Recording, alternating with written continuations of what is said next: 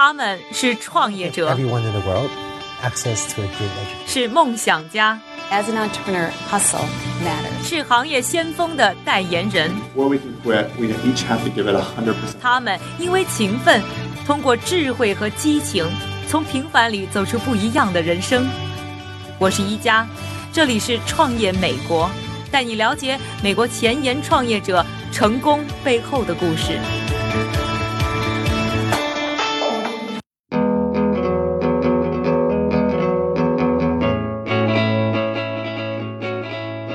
欢迎收听由 Amazing.com 赞助播出的《创业美国》第三季，我是宜家。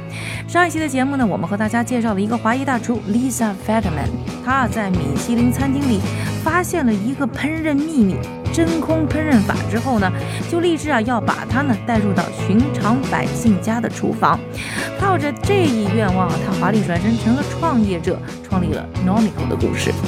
上一期节目的结尾的时候，我们说到啊，Lisa 拉着当年的男朋友，现在已经是老公了，成为自己的创业伙伴。他们呢共同开发出了第一款呢产品的原型。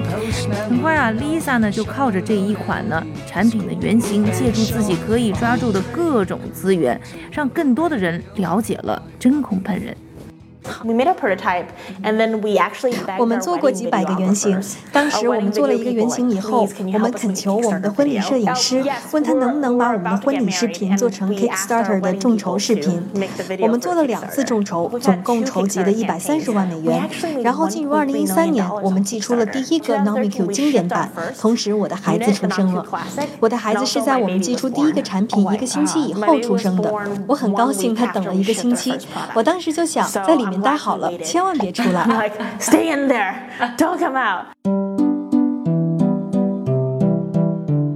通过呢众筹平台，有越来越多的人呢了解到了 Nomico 和真空烹饪法。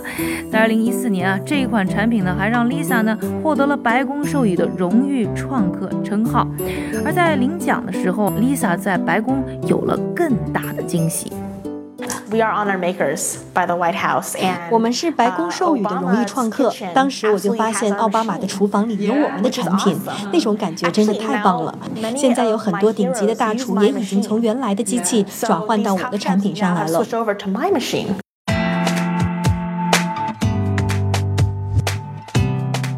就这样，产品越卖越好，Lisa 呢也更多的开始呢负责公司的运营。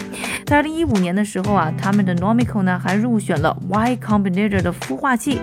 Lisa 呢也和我分享了她在那里的一些收获。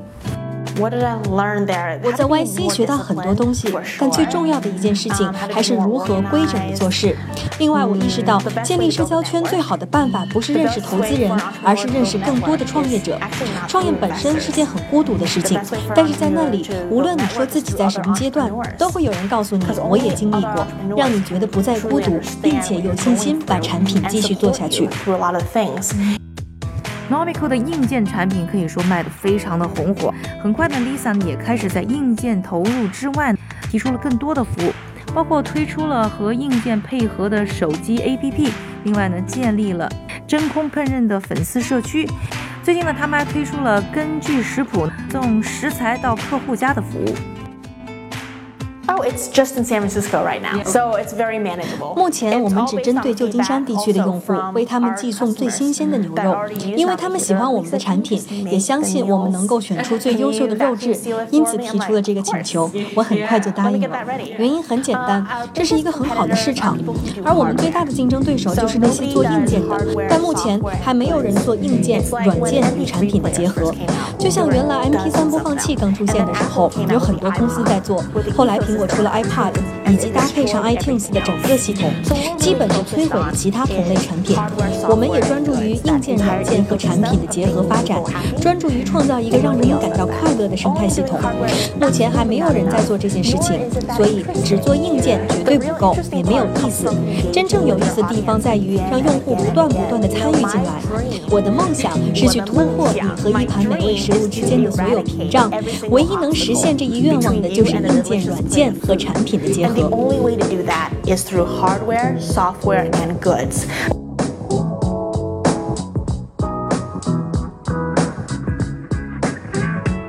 在在采访 Lisa 的时候啊，她一直在跟我说，她心目中啊有一个做的特别好的公司就是苹果。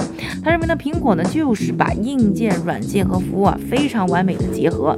我觉得我们现在啊卖的不管是硬件也好，软件也好，其实核心呢就是要卖一种体验，让客户的体验能够呢越来越完美。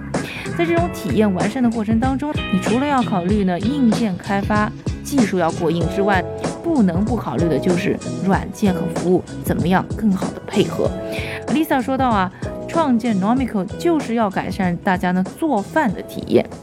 Well, the thing is, there's so many people that come up to me and say, Lisa, I can't cook. 其实有很多人跟我说，Lisa，我就是不会做饭，这让我很伤心，因为制作东西是人类的一项特权，我们生来就是制造东西的，而在制造的过程里，最重要的一点就是制造能够滋养你的东西。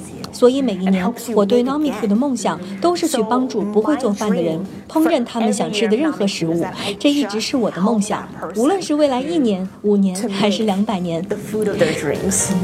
That's always my dream. From year one to year five to year 20 to year 200 of the company.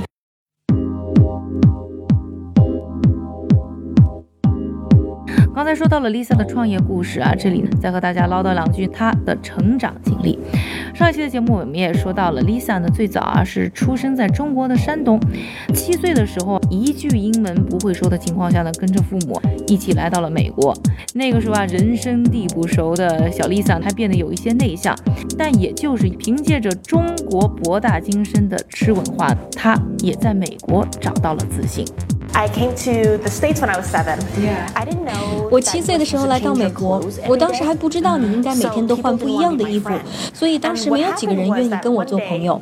有一天，有一个女孩可怜我，是我同班的一个女孩，她跟着我回到我家，我给了她一个皮蛋，我觉得她可能从来没吃过，让她尝一尝是件很酷炫的事情，而且皮蛋当时还很贵，所以我就这么小心翼翼地递给她，她咬了一口，然后那个晚上再也没有跟我说过一句话。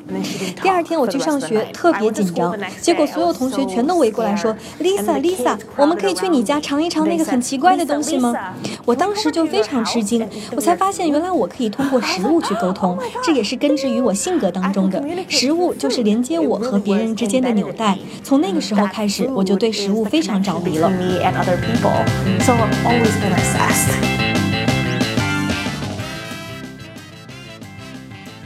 Lisa 呢，不光是通过吃啊结交了不少朋友，而且呢，在创业路上呢，也靠吃笼络了很多投资人的关注。我听说啊，这个 Lisa 在见投资人的时候，首先呢，就是要给他们做饭，靠自己的烹饪厨艺说服他们获得融资。对我来说，我觉得要给投资人展示整个生态系统是非常重要的事情。所以，与其告诉他们我是什么样的人，不如通过做菜。我通过做菜与人交流，所以也想通过做菜说服投资人，因为这就是我性格的一部 It's 分。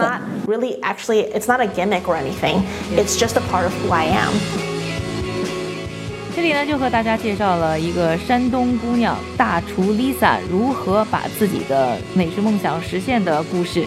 想要收看我们的完整视频内容，请在优酷、腾讯、财新以及网易平台上搜索“创业美国”收看节目。